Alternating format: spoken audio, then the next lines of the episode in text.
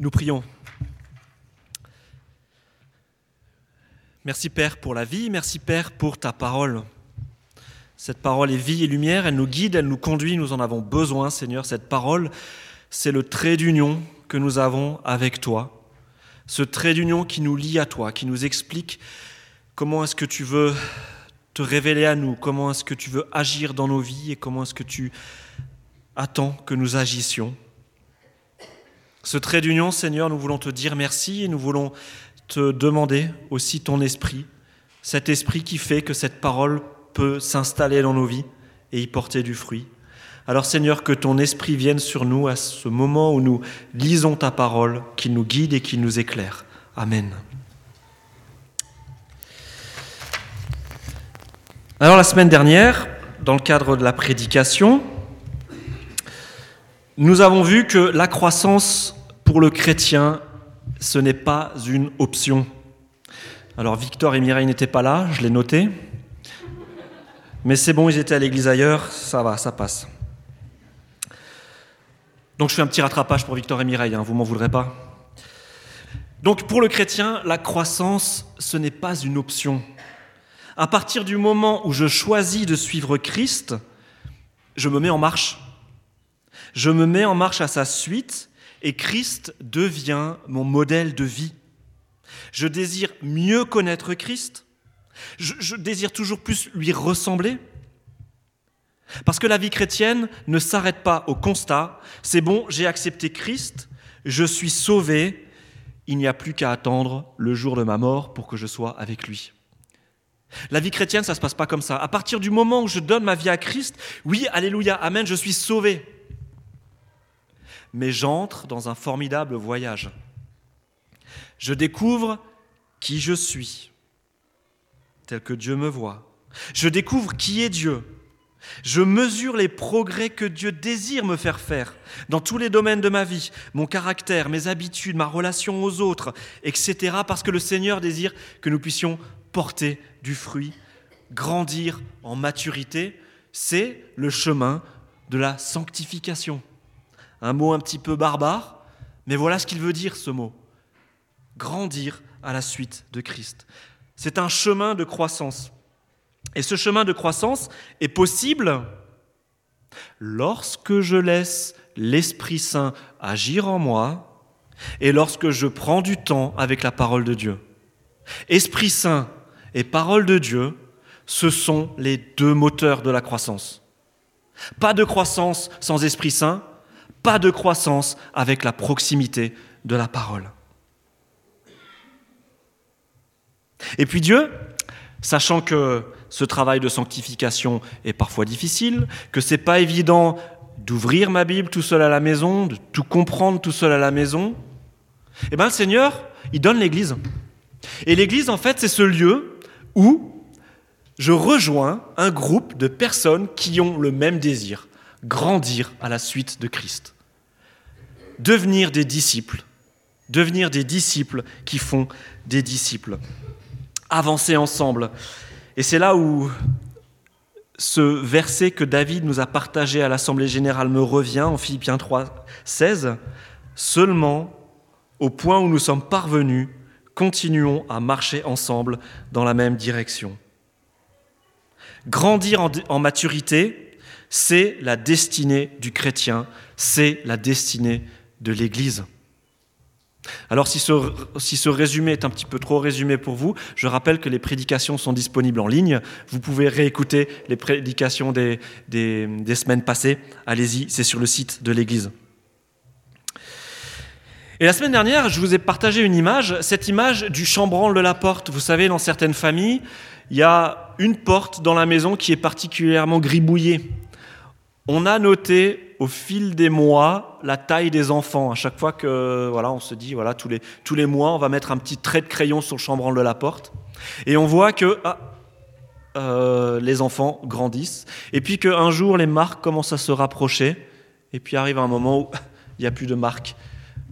Les enfants ont cessé de grandir. Alors lorsque les enfants cessent de grandir, c'est normal, mais un chrétien ne devrait jamais cesser de grandir. Alors on va, ouvrir nos Bibles pour la réflexion d'aujourd'hui. Vous l'avez compris, on va continuer la, la réflexion de la semaine dernière. Et nous allons ouvrir nos Bibles en 1 Thessaloniciens 2. 1 Thessaloniciens 2. Et nous allons.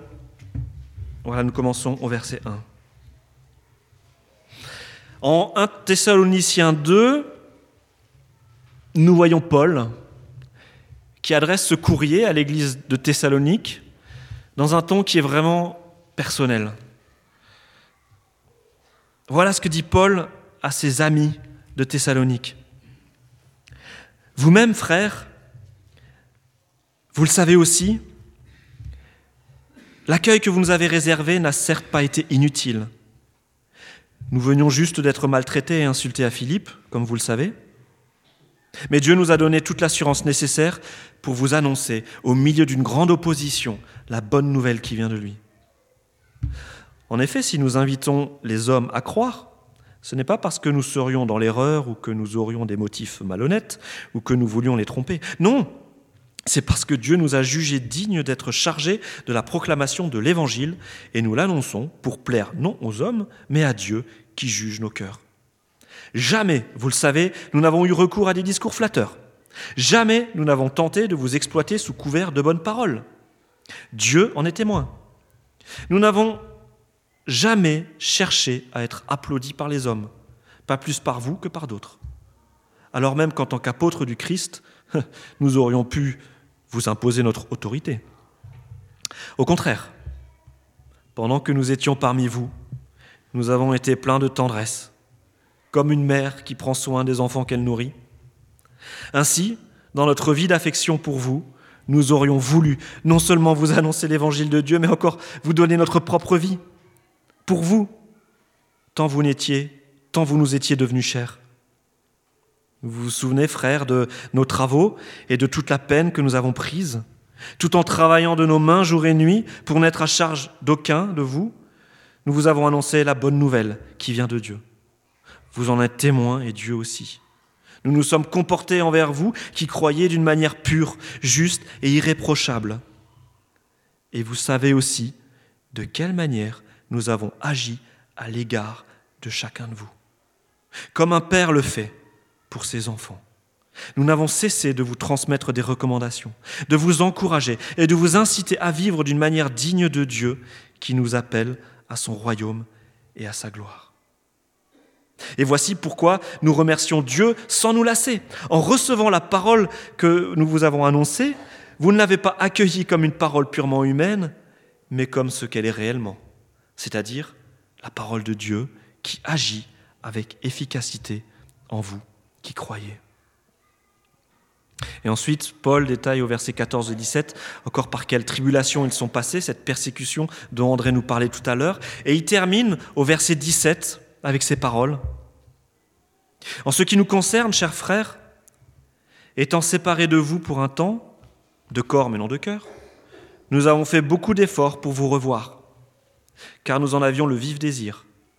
C'est pourquoi nous avons voulu aller chez vous moi, Paul, je l'ai tenté à une et même à deux reprises, mais Satan nous en a empêchés. N'êtes-vous pas, en effet, vous aussi, notre espérance, notre joie et le prix de notre victoire, dont nous serons fiers en présence de notre Seigneur Jésus au jour de sa venue? Oui, c'est vous qui êtes notre fierté et notre joie. Amen. Vous l'entendez? Il est ému, Paul. On, entend un petit peu des, trémolos dans sa voix. Paul parle à ses enfants spirituels. Paul est celui qui a fait connaître le Christ aux habitants de Thessalonique. Il a assisté à l'accouchement. Lorsque ces Thessaloniciens sont nés de nouveau pour Christ. Paul a pourvu à la croissance de ses enfants il leur a donné à chaque stade de leur développement la nourriture adéquate. Et Paul n'a pas beaucoup dormi, comme les parents de jeunes enfants, comme Denis et Dorothée en ce moment, je pense. Il a travaillé dur pour subvenir aux besoins de ses enfants. Il a fait de ses enfants spirituels sa priorité. Il a fait des sacrifices, Paul. Il a été maltraité et il a connu des moments d'inquiétude pour ses enfants, quand ceux-ci sont passés par des crises. Et il y en a eu des crises dans l'église de Thessalonique. Tout cela pourquoi?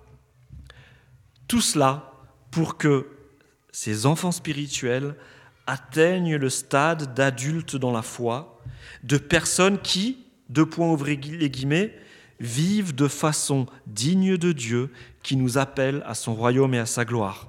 1 Thessaloniciens 2, 12. Paul se réjouit déjà pour le jour où Jésus reviendra. Il se réjouit d'être fier de ce que ses enfants sont devenus et de pouvoir les présenter au Seigneur. Alors moi, je vois tout à fait la joie de Paul lorsque le Seigneur euh, viendra. C'est la joie du parent qui est fier de présenter ses enfants. T'as vu Dieu? Je te présente mon enfant. La dernière fois que tu l'as vu, il, était grand comme ça. C'est vrai qu'il est passé par une phase un petit peu ingrate où il se cherchait. Il avait la voix qui muait et il avait des boutons d'acné partout. Mais regarde maintenant quelle femme, quel homme il est devenu. Regarde comme il est solide dans la foi. Regarde comme il est sage. Regarde comme il est aimant. Regarde comme il est généreux. Regarde comme il est joyeux. Regarde comme il dégage de la paix. Regarde comme il est bon, comment il est fidèle, comme il est doux, comme il est plein de tempérance. Tu vois Dieu, je suis fier de ce qu'il est devenu, mon enfant spirituel. Voilà la joie de Paul. La joie de Paul le père spirituel des Thessaloniciens. C'est la joie du papa qui se réjouit du progrès de ses enfants. La joie du papa qui n'a pas honte. La joie du papa qui est fier de ses enfants. Et lorsque je vois la, joie de cet apôtre à voir naître des personnes à Christ, à voir grandir des églises, mais je me dis qu'en fait, une église, ça devrait être une pouponnière un lieu où on assiste à des, accouchements, où des personnes donnent leur vie à Christ, mais pas un lieu où on maintient des enfants dans, les, bacs, euh, oula, je sais pas comment on dit, hein, dans une pouponnière, il y a des bacs où on met des enfants dedans, hein, des parcs ou des, des couveuses, la couveuse, voilà, voilà, voilà. L'Église n'est pas une couveuse. L'Église est un lieu où des personnes donnent leur vie à Christ, passent un temps dans la couveuse, mais ensuite sont appelées à grandir. Nos églises devraient être des pouponnières, des lieux où on peut naître, des lieux où on peut grandir, des lieux où on peut faire des progrès dans la foi, des lieux où lorsqu'on apprend à marcher, on a le droit de se casser la figure, d'être relevé, parce que, je ne sais pas, vos enfants, mais moi, les miens, lorsqu'ils ont appris à marcher, ils tombaient aussi. Ils ont dû apprendre à tomber aussi. Alors pourquoi dans l'Église, on n'aurait pas le droit aussi bah, de chuter parfois, de pouvoir tendre la main de nouveau vers le Seigneur et de pouvoir demander pardon, d'être relevé, de pouvoir grandir dans un cadre sécurisé, de pouvoir vivre le pardon, l'amour. En gros, l'Église devrait être un lieu de croissance, où des disciples naissent à la vie, suivent, suivent Christ, grandissent et font ensuite d'autres disciples. Mais si l'Église est une pouponnière, si l'Église est une famille où des enfants grandissent, arrive forcément le moment de la séparation. L'enfant à un moment donné, quitte le cadre sécurisé de la cellule familiale pour devenir un adulte et un parent à son tour. Le chrétien ne devient pas une personne parfaite, mais il devient une personne, ou il devrait devenir une personne suffisamment stable pour pouvoir donner la vie à son tour et pour pouvoir accompagner des bébés dans la foi qui, qui désirent grandir à leur tour. Et c'est ce que Paul désire en fait. Paul désire que ses enfants atteignent la maturité pour qu'ensuite ses enfants puissent se passer de lui. Paul n'a pas créé des églises pour avoir une multitude d'églises qui lui rendent un culte et qui ont besoin de lui, non. Paul a le souci que chacune des églises qu'il implante devienne une église mûre, une église mature, une église qui peut se débrouiller toute seule, qui peut à son tour permettre des nouvelles naissances, permettre de grandir. Paul désire la maturité de l'église de Thessalonique. Alors vous vous souvenez de, des marques de chambranle sur la porte. Hein? Et je vous disais que c'est bien de temps en temps aussi pour nos vies personnelles d'évaluer où nous en sommes. Est-ce que je suis toujours en train de grandir? Parce que le risque est là, à un moment donné, parfois à plusieurs reprises dans une vie spirituelle, de nous arrêter de grandir. On a un petit peu perdu crise de vue, il y a les soucis du quotidien ou les joies du quotidien qui viennent nous, rejoindre. On vit comme si euh, Jésus n'était pas là et on arrête un petit peu de grandir. Sommes-nous toujours en train de grandir? C'était l'encouragement de la dernière fois. Mais nous pouvons aussi nous la poser en tant qu'Église, cette question. En tant qu'Église, grandissons-nous encore? Quels sont les repères qui nous permettent de dire si notre Église est arrivée au stade de maturité que Paul aimerait que les Églises puissent avoir À quoi on voit qu'une Église grandit? Alors cette question, c'est une question qui a occupé la réflexion des missionnaires depuis des siècles. Hein. et, au XIXe siècle, des missionnaires ont proposé euh, trois critères permettant de dire qu'une Église est arrivée à maturité. Alors, on va, afficher ces trois critères. Alors, ces trois critères sont les suivants. Voilà, ça c'est le, résumé de la, semaine dernière que vous pourrez retrouver sur le site de l'Église. Donc là, on a un modèle qui est présenté par deux missionnaires. Et alors le, premier, le premier critère qui permet de dire qu'une Église est arrivée à maturité, c'est le moment où l'Église, elle arrive à s'autogérer elle-même. D'accord? Elle n'a plus besoin de quelqu'un pour euh, organiser son programme. Elle est capable de discerner euh, quels sont les points de la parole qu'il faut particulièrement travailler, quelles sont les activités qu'il faut développer pour pouvoir répondre à, la croissance des petits derniers arrivés dans l'Église permettre de continuer à grandir aux personnes qui ont déjà quelques années de, foi et ainsi de suite. Donc, pas besoin de missionnaires extérieurs pour organiser la vie de l'Église. Le deuxième point, c'est l'autonomie des ressources.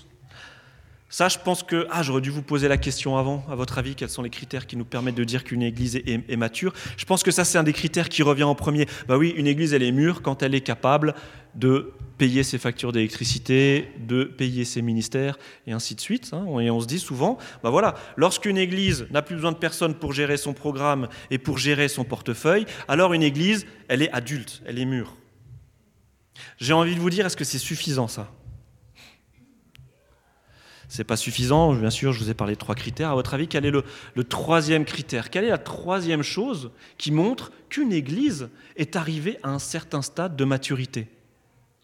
Quel est le critère que, que les apôtres, les disciples recherchaient dans les Églises? Voilà, tu peux appuyer, c'est ça, vous avez bien vu? Autopropagation. Une Église qui, à un moment donné, arrive à un stade de sa vie où les petits poupons qui ont grandi dans l'Église ben, deviennent des adultes, des adultes qui quittent la famille pour ensuite aller propager la bonne nouvelle et puis voilà, faire des disciples, encourager d'autres personnes à suivre Christ ailleurs. Et ça, c'est la logique des apôtres et des disciples dans le Nouveau Testament. Créer des églises, les accompagner pendant un bout de temps, puis quand elles sont capables de se débrouiller seules, se retirer, laisser l'Église arriver à maturité, jusqu'au moment où cette Église va elle-même envoyer des personnes, fonder d'autres églises, conduire ces églises à la maturité, et ainsi de suite. Je trouve que c'est intéressant de, considérer la croissance d'une Église sous ces trois angles. Parce que parfois nous nous disons que voilà, c'est bon, euh, je paye mes factures, je peux payer mon pasteur, je peux payer mes locaux, je suis installé, c'est bon, je suis une église adulte. Mais en réalité, ça ne suffit pas. Parce qu'une telle église majeure, qui est juste capable de payer ses factures et de gérer ses activités, elle est majeure pour elle-même, mais quelque part, elle est encore plus ou moins stérile pour le royaume. Hein? Et lorsque le Christ envoie ses disciples de par le monde, qu'est-ce qu'il demande à ses disciples de faire en Matthieu 28, Jésus? Aller de par le monde, baptiser, mais pourquoi? Pour faire des disciples. Jésus envoie des disciples pour faire des disciples. Une église arrive à maturité lorsqu'elle participe à ce mouvement de Matthieu 28. Elle devient un lieu où des chrétiens naissent, grandissent, quittent le nid pour aller créer d'autres cellules où des chrétiens vont naître, grandir, quitter le nid, créer d'autres cellules, grandir, quitter le nid, et ainsi de suite. Alors aujourd'hui, nous avons deux chrétiens qui quittent le nid, et c'est toujours difficile de laisser partir des personnes qu'on aime. Mais c'est un sujet de joie. C'est un sujet de joie de savoir que Victor et Mireille vont être des instruments de bénédiction ailleurs. Enfin, surtout le côté instrument de bénédiction, hein, le, ailleurs, euh, parce que maintenant euh, je me méfie avec euh, les petites phrases d'André, là, faut vraiment pas qu'elles soient mal interprétées. Mais c'est une joie de réaliser que, aussi qu'en tant qu'Église, nous envoyons des personnes pour servir ailleurs. Il n'est pas question de se glorifier, mais il est quand même question de, regarder sur le chambranle de la porte et de se dire Ah ouais, super, nous participons à notre petite mesure à l'église de Bouxwiller à faire des disciples, comme le Seigneur nous l'a demandé.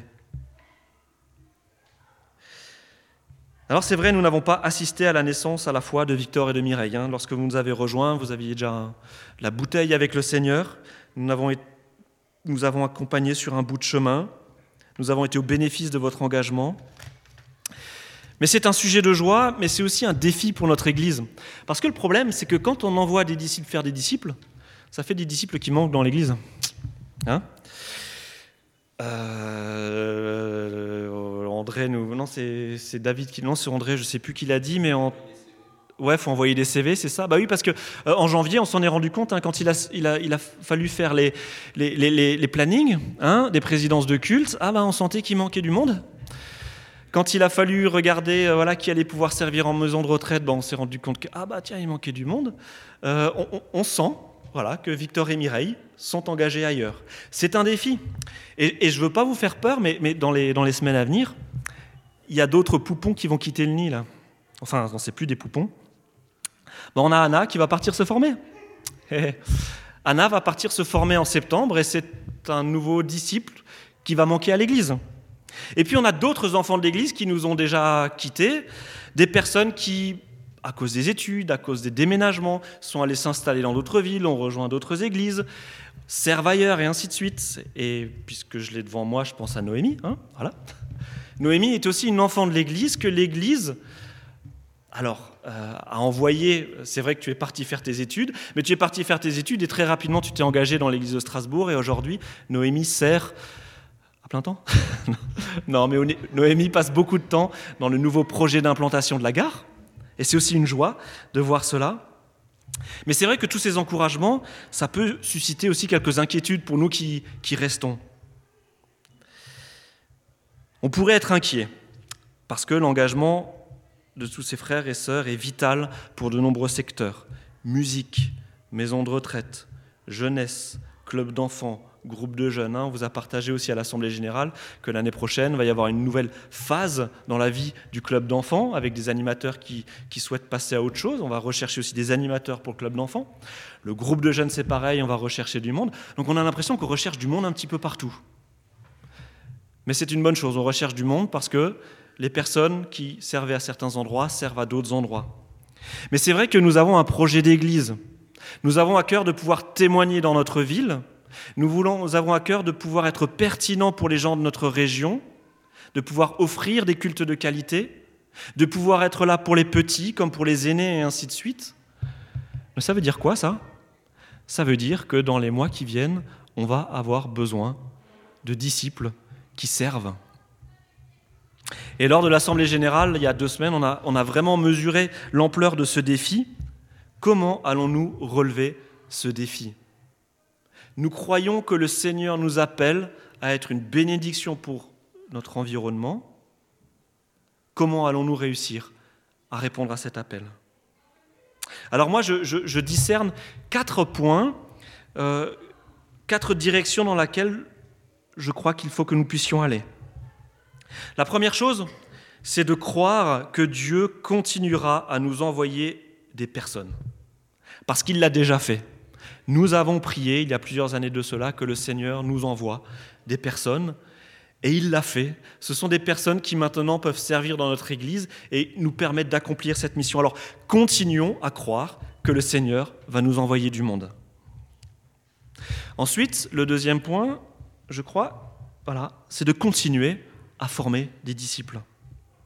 Nous devons continuellement revenir à ce projet d'Église que nous avons établi ensemble il y a quelques années, nous rappeler que notre Église n'existe pas pour elle-même. Notre Église n'existe pas pour que nous puissions nous faire du bien entre nous dans notre pouponnière. C'est important de pouvoir se faire du bien entre nous, mais notre mission, c'est d'être sel et, euh, et lumière pour notre terre. Rappelons-nous que l'Église n'existe pas pour elle-même, nous existons pour être des disciples, faire des disciples. Le troisième encouragement, bah, c'est grandir nous-mêmes, parce qu'on peut parler de croissance de l'Église, mais la croissance de l'Église passe par la croissance de chacun de ses membres. Hein? L'Église, euh, c'est pas c'est quelque chose de concret. L'Église, c'est la réunion des, membres de l'Église. Donc nous, en tant que personnes constituant, en tant que briques de l'Église, recherchons aussi notre croissance personnelle dans le Seigneur. Parce que la croissance de l'Église, ça passe pas par la croissance personnelle du pasteur ou des conseillers de l'Église. Ça, ça passe par la croissance de chacun des membres qui constituent l'Église. Et rappelons-nous l'enseignement de, de la semaine dernière. La croissance du chrétien passe par l'esprit et la parole. La place que nous donnons au Saint-Esprit dans nos vies et le temps que nous passons avec la parole, c'est ça les moteurs de la croissance. Et puis enfin, quatre, que chacun puisse se poser la question, à quel endroit dans l'Église le Seigneur m'attend? Parce que le Seigneur met à part des, Paul, Barnabas, Timothée et ainsi de suite, des personnes qui sont appelées à servir ailleurs. Mais le Seigneur met aussi à part des personnes qui sont appelées à servir dans l'Église.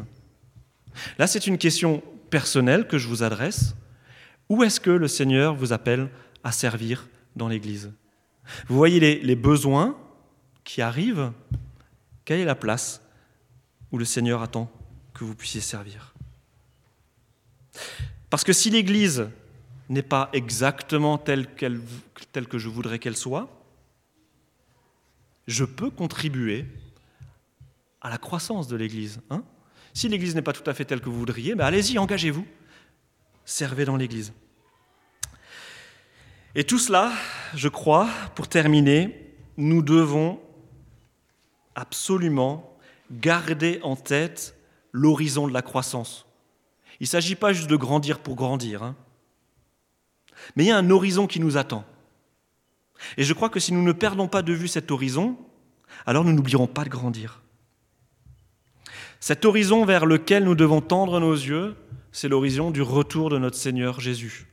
Et c'est l'horizon vers lequel Paul porte ses regards. Regardez en 1 Timothée 2,19, Paul termine avec cela. N'êtes-vous pas en effet, vous aussi, notre espérance notre joie et le prix de notre victoire, dont nous serons fiers en présence de notre Seigneur, Jésus, au jour de sa venue Oui, c'est vous qui êtes notre fierté et notre joie. Préparons-nous pour ce jour de gloire et le retour du Seigneur. Grandissons en amour, en foi, en maturité. Pourquoi? Bah, Pour faire la fierté et la joie de notre Dieu. Amen. Merci Seigneur pour ta bonté. Merci parce que tu es un Père pour nous. Tu es un Père qui a à cœur que nous puissions grandir, nous développer.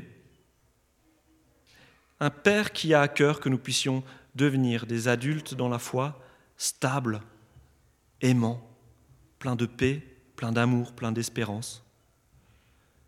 Seigneur, que nous n'oublions pas ce cœur de Père que tu as pour nous. Aide-nous à nous rappeler chaque jour de cet horizon glorieux, cet horizon où tu reviendras, Seigneur. Nous voulons t'attendre. Et en attendant, Seigneur, nous voulons grandir. Amen.